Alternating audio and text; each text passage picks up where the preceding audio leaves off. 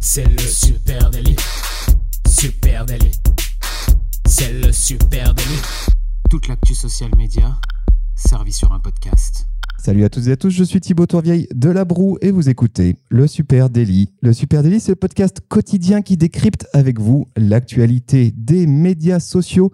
Ce matin, on parle de relooking de marque et pour m'accompagner, je suis avec monsieur Adjan Chelil. Salut Adjan. Salut Thibaut, ça va, tu vas bien, bien. Super. La va. première semaine d'école de ta fille s'est bien passée. Euh, Écoute, euh, ouais, ouais, non, non, elle, elle aime bien, elle aime bien, ça lui plaît, c'est eux, hein, voilà. Voilà, elle, elle y, elle y reste quoi, elle rentre pas, elle abandonne pas maintenant, c'est cool. Non, voilà, il n'y a Bon, pas, bah, de, mieux, pas, de, pas de problème Covid euh, dans, dans l'école euh, du Café Chiron. voilà. Les amis, on parle de relooking de marque. Euh, Comment les marques sont parfois amenées à changer d'image pour se sauver, pour sauver leurs fesses? On parle de tout ça. C'est vrai que euh, il y a un certain nombre de marques. Alors moi, je pense à la Redoute, Aigle, Fusal, Pulco, etc. Il arrive que des marques qu'on pensait mortes, enterrées, ringardes, eh ben elles réussissent le miracle de revenir sur le devant de la scène, une sorte de comeback un peu miraculeux qui passe bien souvent par un passage difficile et ça Ouais. s'appelle le rebranding. Ouais, il peut y avoir plein de raisons euh, à ça, au rebranding de marque, mais euh, mais en fait, ça dépend un peu à quel moment si tu la marques dans son histoire. Il y a des il y a des moments où il y a des raisons qui font que il faut un peu repartir à zéro, en tout cas faire peut-être un refresh sur sur toute la, la communication, sur l'image, euh, même parfois sur la cible, ça peut changer. Euh, Voilà, il y a plein de choses qui peuvent bouger quand on est sur un rebranding de marque. Ouais, c'est le contrôle R un peu hein, du marketing, le rebranding. Un rebranding, c'est encore mieux qu'un lifting. hein. C'est une opération un peu de chirurgie esthétique pour se forger une, ça. nouvelle image. hein. C'est euh, une opération, par- pardon, c'est une opération qui est peut-être euh, nécessaire, voire indispensable dans un certain nombre de cas. Alors on en a listé quelques-uns et c'est peut-être pas exhaustif. Le premier auquel je pense, c'est dans le cas où j'ai besoin de rebondir quand l'image de ma société ou de ma marque, elle a été euh, endommagée. hein. Par exemple, quand tu as eu un gros scandale qui t'est Ouais. tombé dessus, Mauvaise Euh, réputation qui démarre. Ouais, alors là, évidemment, moi je pense à France Télécom hein, qui devient euh, Orange suite à une sombre vague de suicides chez eux. Voilà, je pense que là c'est typique du rebranding de gestion de crise. Effectivement, il y avait un autre exemple hein, comme ça, beaucoup plus international, avec, avec McDo qui passe de tout rouge à tout vert. Derrière ses arcs jaunes, son M jaune, pour, pour dire qu'il est, il est, il est frais, que c'est de la naturalité partout. Exactement. Ah, Il y a aussi quand la marque, elle, elle, semble tellement vieillotte qu'on est passé euh, du euh, euh, ringard, du, du vintage au ringard. Tu vois vraiment Ouais, quand on est allé c'est trop. plus vintage, c'est devenu un ringard. Voilà, Ouais. donc là, ça, ça peut valoir le coup à ce moment-là. Et puis, il y a aussi euh, parfois des, euh, des phénomènes plus business. Hein. Euh, Il peut Hmm. y avoir une fusion, il peut y avoir euh, un développement euh, important. Euh, une vision internationale aussi qui peut, euh, qui peut à un moment donné euh, faire changer les codes de la marque parce que des codes qui fonctionnent au niveau national fonctionnent pas forcément euh, dans d'autres cultures au niveau international. Donc, euh, donc il faut euh, des choses un petit peu plus, euh, Ouais. un peu plus larges. Là, on a une un bon exemple, un français avec Brocante Lab, par exemple, qui devient Celency, euh, rebranding total. Ça reste le même business model, c'est les mêmes personnes derrière, sauf que changement de nom, changement de logo, etc. Euh, il y a aussi parfois, euh, tout simplement, euh, une, une dichotomie, en tout cas une dissonance entre l'image que vous renvoyez et puis la réalité de ce que vous faites. Ça peut arriver. Ça peut arriver aussi, c'est vrai. C'est autant de raisons en tout cas qui font qu'à un moment donné, il faut, euh, il faut repartir un petit peu avec un refresh. Exactement. Et tout ça a des répercussions immédiates hein, sur la manière dont les marques prennent la parole sur les réseaux sociaux. Alors ce matin, on a un certain nombre de, on va dire, de cas d'école, hein, comme ça, de rebranding. Euh, Est-ce que tu veux commencer, Adjan? Non, je crois que je vais te, je vais te laisser commencer. Je crois que c'est toi qui vas commencer. Eh ben ça marche. Alors je vais parler euh, de De Fursac. De Fursac. euh, moi je trouve que ce qu'il y a d'intéressant à regarder du côté de De Fursac. Hein. De Fursac c'est une marque qui a bientôt 50 ans. Je sais pas si tu vois euh, cette marque, de, de fringues pour hommes. Il y a encore euh, 5 ou 6 ans euh, en arrière, bah, De Fursac c'était cette marque bien old school hein, qui faisait euh, des costumes de travail ultra classiques, euh, de boutons bleu marine et gris anthracite. C'était vraiment ouais la marque, euh, la marque du du mec qui va travailler à la défense quoi, hein, tout simplement. je vois, je vois. Eh bien, De Fursac a vraiment bossé sur son archétype de marque hein, pour répondre à un changement euh, d'époque. Euh, c'est une marque qui a vraiment longtemps travaillé son image en euh, s'appuyant sur, tu sais, j'aime bien cette notion d'archétype de marque. Hein, c'est un peu, c'est un peu de la psychologie sais- apportée au marketing. Et ils avaient vraiment cet archétype du meneur autoritaire. C'était vraiment ça, hein, tout à fait dans le contrôle. Homme blanc, CSP+, un peu comme Mercedes peut bosser sa communication. Euh, eh bien, d'ailleurs, si tu regardes les pubs hein, de De Fursac en 2005, par exemple, ben, tu as le costume reflet métallisé, les mèches impeccables, toujours deux ou trois beaux gosses un peu fils à papa. Ça sent la richesse et le pouvoir. C'était vraiment le positionnement de De Fursac. Et puis aussi les grosses ficelles de la virilité, pardon, un peu millésimée année 2000. Sauf que évidemment l'époque a changé et la marque commençait à sérieusement sentir la naphtaline. Hein. Donc ils ont euh, ils ont mis le paquet pour changer leur image. Et, et dans ce cas-là ils ont fait appel à une trilogie magique. Parce que j'ai l'impression qu'il y a souvent cette trilogie magique quand à un rebranding. Il y a une prise de conscience euh, en interne évidemment. Il y a un retour aussi de ce que pense euh, le, le, consommateur. Je ne doute pas que De Fursac a sollicité ses clients. Et puis il y a le besoin d'un œil neuf. Et côté collection l'œil neuf il est arrivé par un designer un designer français qui s'appelle Romain Kremer qui a vraiment repositionné la marque dans son époque. Il a rapporté du casual, du cool, et puis aussi un petit côté arty. Et pour ça, il s'est appuyé sur un DA, un DA star qui s'appelle Nicolas Santos. Allez regarder Nicolas Santos sur Instagram. Il a apporté une grosse recherche créative autour de la notion de collage. Euh, moi, c'est un, traitement que j'aime bien. Euh, et du coup, et ben du coup, on est passé de euh, Don Draper de Mad Men à Étienne Dao, un peu si tu veux dans, le style. Et si vous jetez un coup d'œil au feed Instagram de la marque, et ben c'est aujourd'hui à des années-lumière de l'angle historique de De Fursac. C'est plus du tout bureau à la défense, mais très lifestyle en Camargue, j'ai envie de dire. euh, les piliers de contenu de la marque, ils sont très très clairs. Hein. Tu as de l'héritage avec des clins d'œil créatifs à l'histoire de la marque. Hein. Rappelons-le, c'est une marque euh, qui a bientôt 50 ans, c'est pas rien. Euh, il y a tout un pendant euh, de contenu autour de l'art avec un post sur neuf mettant en avant une œuvre d'art. Je trouve ça intéressant. Hein. Pas un produit, vraiment une œuvre d'art. Alors tu vas avoir une peinture de Soulage, un tableau de David ah etc. Et puis évidemment la collection, hein, bien sûr, euh, qui est mise en avant et qui a été complètement euh, rafraîchie. Euh, autre chose côté social media, eh bien ils ont inventé euh, de Fursac, ils sont vraiment là aussi, ils ont rapporté des choses très très cool. Alors dans le désordre, une série de playlists disponibles sur Spotify. Franchement, ça je trouve que c'est une astuce de marque que nous on a déjà utilisé ici, qui fonctionne super bien, qui marche très bien, qui mm. permet de nourrir ton ADN de marque et ta culture de marque. ils ont fait des campagnes d'influence marketing tournées vers un public à mon avis 25-30 ans, euh, urbain, cosmopolite. Et puis, euh, et puis aussi, il y a ce podcast, hein, on en avait déjà parlé ici, euh, qui s'appelle Mouiller la chemise. Alors, le podcast s'est arrêté. Ah oui, et c'est dommage parce qu'il y avait 10 épisodes et qui sont encore disponibles, passionnants, qui mettent en avant des femmes et des hommes entrepreneurs qui mouillent la chemise. Voilà, d'où le, d'où le nom. super intéressant, je trouve, le rebranding de De Fursac. C'est vrai que c'était un pro, en plus un rebranding en profondeur, quoi, là, sur, sur cette marque. Quand même. Exactement. Moi, je vais changer un petit peu euh, d'univers puisque je vais vous parler de Blablacar. Euh, tout le monde connaît Blablacar, le, site de covoiturage. Euh, C'était un site qui s'appelait à une époque covoiturage.fr et on a tendance à l'oublier. C'était un site qui était vraiment franco-français et la start-up française a été rachetée en 2006 par Frédéric Mazzella qui, quelques années plus tard, a voulu développer la plateforme de covoiturage à l'international dans les autres pays européens. Et là, le nom, bah, forcément, c'était un petit peu bloquant. Covoiturage covoiturage.fr, ça faisait pas trop international. Et c'est là qu'ils ont décidé de se lancer dans un rebranding beaucoup plus profond, puisqu'ils vont changer le nom de la marque, ils vont l'appeler en bah, Blablacar, euh, Blabla plus euh, voiture, on part et on est en voiture, classique, simple, Blablacar, ça marche de partout, ça marche dans, tous les, dans tous les pays, c'est universel. Mais ils ne sont pas arrêtés là, puisque euh, ça c'était en, en 2013 que l'entreprise française se transforme en Blablacar et change forcément un petit peu son logo avec un code couleur qui reste à peu près le même. Ils ont juste laissé tomber le jaune et gardé le rouge, bleu, vert. Et puis ils ont changé en 2019. Et là en 2019, ils ont carrément, euh, carrément tout, euh, tout changé, modernisé le logo, puisque maintenant il n'y a plus que le simple blablacar en noir. Il n'y a plus les couleurs et ils ont gardé juste deux, euh, deux petits guillemets qu'ils ont mis au-dessus et qu'ils ont gardé vraiment en logo et qu'ils ont développé après sur toutes leurs plateformes social media qu'on retrouve sur toutes leurs photos de profil qu'on retrouve dans les créations qu'ils peuvent peuvent avoir et aujourd'hui Blablacar c'est quand même 4,7 millions de personnes qui sont fans sur Facebook avec euh, avec une une DA même quand on va voir euh, quand on va voir leur, leur Facebook qui est beaucoup plus euh, moderne, beaucoup plus pro avec des couleurs qui ont un petit peu changé. On est moins sur des couleurs un peu flashy, on est sur sur sur des couleurs plus un peu plus travaillées, des des créas plus travaillées. Donc il y a eu vraiment un, un, travail de de rebranding qui a été fait. je vous invite quand même à aller jeter un coup d'œil à leur à leur Facebook. On retrouve à la fois là-dessus maintenant bah, toute une partie photo avec Facebook énorme. Hein. il y a une audience faramineuse. Je sais plus ça 4,7 millions, ce que je dis, ce que je te disais.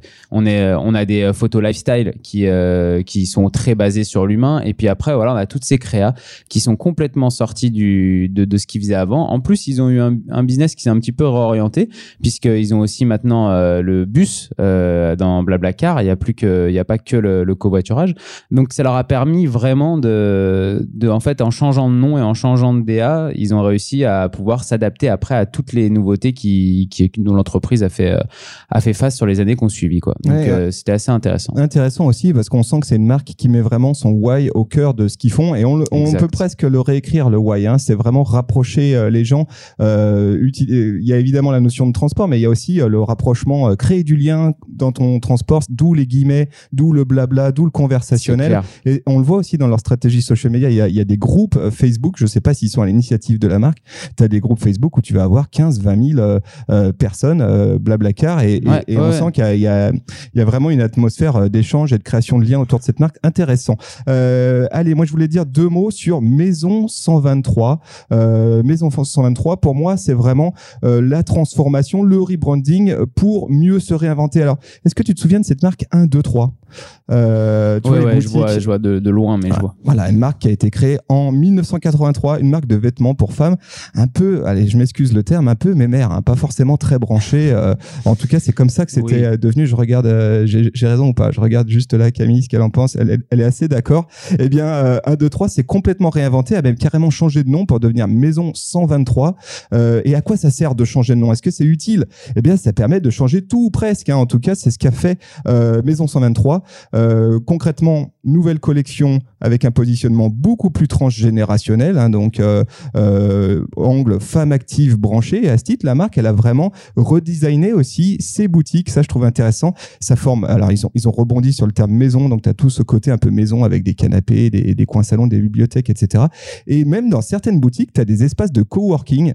Euh, je trouve je trouve ça assez fou. hein. Ils ont vraiment poussé le, délire jusqu'au bout. Et puis le changement, changement de nom, euh, 1, 2, 3 vers Maison 123, ben, c'était aussi l'occasion de rapporter un nouveau brand purpose, hein, tourné vers l'éco-responsabilité. Ils ont vraiment saisi cette occasion pour euh, partir sur euh, rapporter là aussi euh, leur why, leur pourquoi de marque. Et du coup, je suis tombé sur une interview de Jean-Claude Mathias, qui est le directeur marketing de la marque, qui explique eh bien l'industrie de la mode, elle compte parmi les plus grands pollueurs au monde, etc. Bon, le laïus qu'on connaît. Et dit, il est temps que qu'on prenne en main les choses et qu'on pense durable.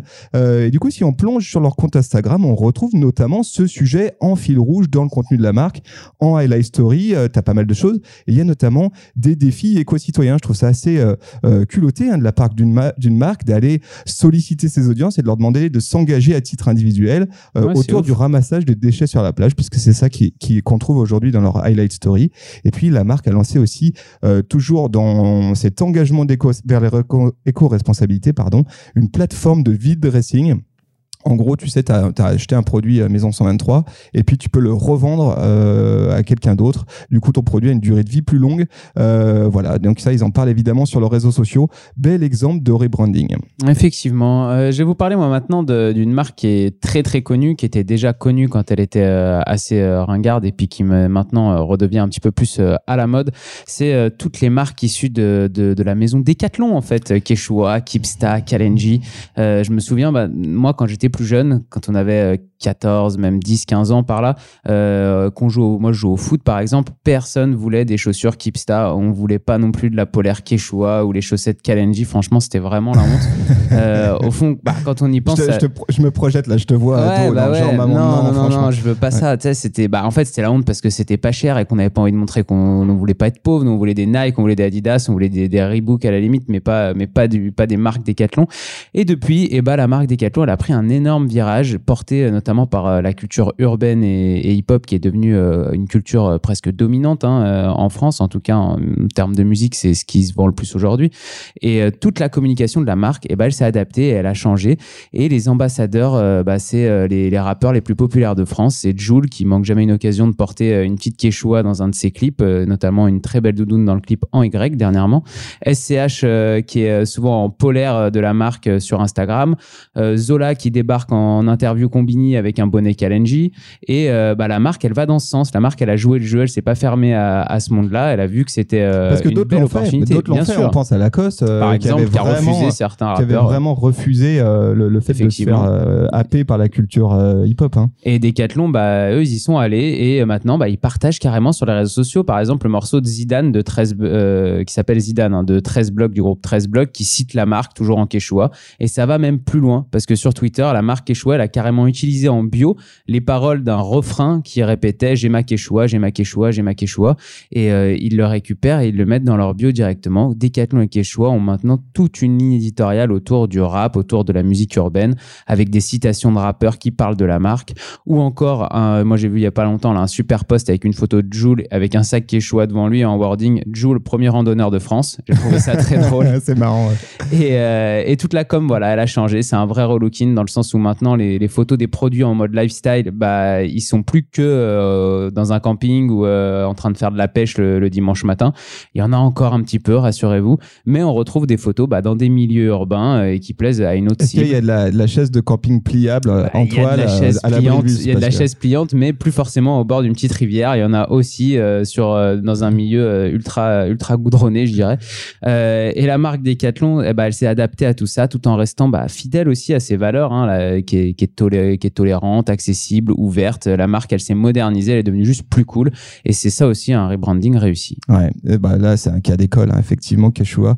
Euh, allez, un, un dernier petit mot de- du côté de la food cette fois-ci, ou plutôt du drink, excusez-moi le terme, l'anglicisme, avec Pulco. Hein, Pulco, euh, euh, pour moi, c'est euh, il y a un sujet autour de, parfois tu as une histoire dans laquelle tu es empêtré et puis tu as besoin de te réinventer pour euh, en sortir, peut-être aussi pour élargir ta gamme, élargir ton marché. Euh, voilà, il y a, il y a des marques comme ça qui ont un historique tellement fort et ça leur colle à la peau et c'est vraiment difficile d'en sortir. Si je te dis il fait trop chaud pour travailler, euh, forcément, et ben forcément tu penses à Pulco avec un gars dans un hamac, Ouais. hein, ça c'est normal. Euh, c'est inscrit au panthéon de notre mémoire collective, je pense. C'est un héritage qui peut être vécu comme un fardeau hein, pour une marque qui cherche à rejeunir son image et à élargir son marché à de nouveaux consommateurs. Un Pulco, c'est vraiment pour moi la boisson que me faisait ma grand-mère quand il fait chaud. Tu vois, il fait trop chaud pour travailler, ça tombe bien, c'est vacances scolaires. Euh, et euh, j'aime bien le Pulco, mais euh, je l'aime comme ça, deux mois par an. Et ça, c'est un problème forcément euh, quand une, tu la boisson quand dois en vendre toute l'année. Alors pendant des années, Pulco a travaillé l'angle de la paresse. hein, C'était vraiment ça leur angle DA, une vraie signature de moins en moins compatible aussi avec sa recherche de nouveaux clients, plus jeunes, plus actifs, plus plus sportifs peut-être aussi. Et du coup, en 2009, Pulco a enterré pour de bon hein, euh, ses prises de parole sur la paresse et maintenant travaille quelque chose autour de la naturalité et de la transparence. C'est plutôt bien amené euh, avec et, pour le coup, hein, ils ont ça a été ça a été fastidieux. Hein. Ah ouais Euh, ouais, ouais, ouais. Ils ont d'abord fait des campagnes. Ils ont cherché, continué à essayer d'exploiter ce thème de, de paresse. Ils se sont pris des pains. hein. Ils ont eu des campagnes qui ont vraiment fait des flops pour ensuite aller sur la naturalité, la transparence avec une nouvelle plateforme de marque. Et là, on, on pense forcément à, à l'épisode qu'on avait fait avec Pauline Legnaud autour de la plateforme Oui. de marque. Allez écouter cet épisode. Euh, Pulco, euh, une plateforme de marque autour de la vérité citron. hein. C'est comme ça qu'ils l'ont euh, appelé. Et la marque, maintenant, elle se définit comme une boisson déshydratante, réhydratante, pardon, qui n'a rien à cacher. Euh, Ouais. pas déshydratante, Non, réhydratante. réhydratante, ouais. Et du coup, elle a mis euh, ses ingrédients euh, sur la sellette. C'est simple, c'est de l'eau, du citron. Donc c'est vrai que c'est une promesse finalement qui est totalement dans l'air du temps. La simplicité de la recette. Euh, et, et du coup, je vous invite à jeter un petit coup d'œil hein, sur leur très joli compte Instagram de la marque. Vous allez voir qu'on est très très loin de l'univers de la paresse, de l'univers de la sieste. À l'ombre, avec le Tour de France en arrière-fond, on est, on a basculé clairement dans un truc où tu as envie plutôt de faire du, du trampoline dans le jardin. Voilà, c'est frais, c'est jeune, ça peps. J'adore ça. C'est aller voir sur, euh, je me souviens plus, vous regarderez sur Instagram un peu. Ouais, directement. Mais euh, voilà, on, a, on a essayé de vous, de vous faire une petite liste non exhaustive de, de, quelques, de quelques marques qui ont connu un vrai euh, rebranding, un vrai relooking euh, de, de, un peu de manière globale, mais euh, axé sur les réseaux sociaux aussi. Si vous avez d'autres idées de, de marques comme ça qu'on n'aurait qu'on n'aurait pas vu, qu'on aurait laissé passer et qui sont en plein là-dedans, n'hésitez pas à venir en parler avec nous directement sur les réseaux sociaux, at Supernatif, sur Facebook, Instagram, Twitter, LinkedIn, TikTok ou même euh, Pinterest. Et puis vous écoutez ce podcast sur une plateforme de podcast. Alors n'hésitez pas à nous laisser une petite note ou un commentaire et surtout parlez-en autour de vous. Merci à vous tous. On vous souhaite un très bon week-end À et on vous donne rendez-vous dès lundi. Salut. ciao. ciao.